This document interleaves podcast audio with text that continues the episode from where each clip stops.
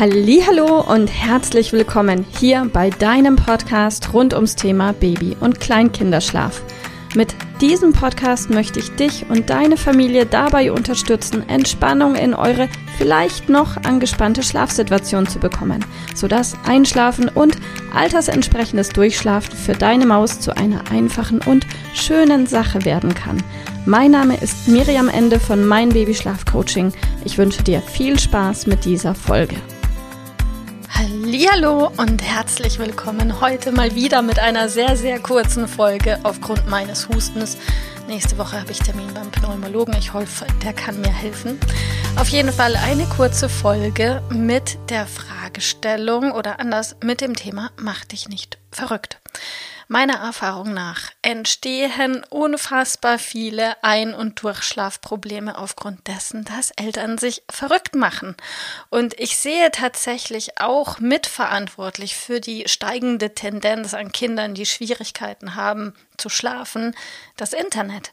Denn ähm, deine Mutter, deine Oma, deine Uroma, die haben nicht einfach mal eben in irgendwelchen Foren den Einäugigen fragen können unter den Blinden, wie das denn funktioniert mit dem gut einschlafen und gut durchschlafen.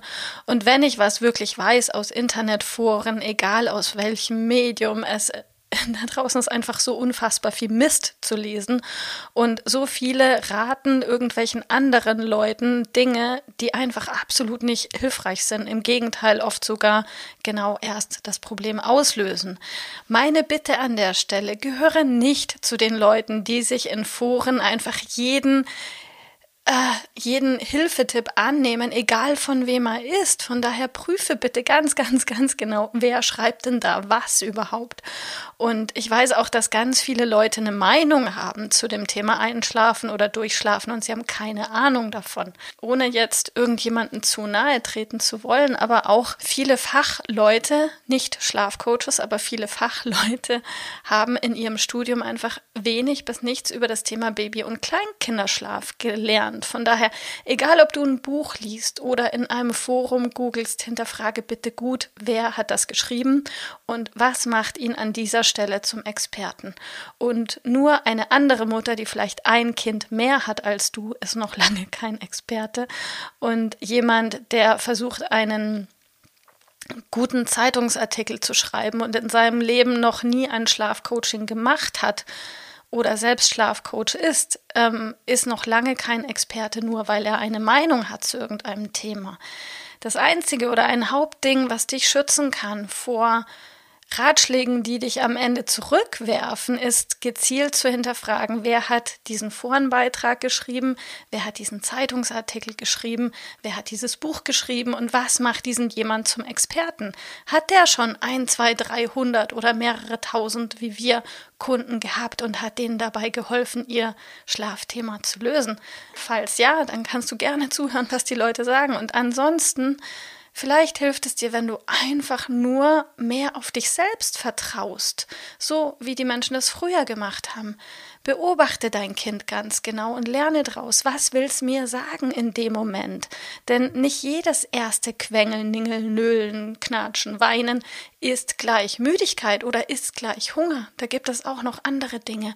Und mit ein kleinen bisschen Übung, ich verspreche es dir, wirst du einen Unterschied hören zwischen mein Kind quengelt gerade, weil es müde ist oder mein Kind knatscht gerade, weil es hungrig ist. Oder mein Kind weint gerade, weil es Bauchschmerzen hat.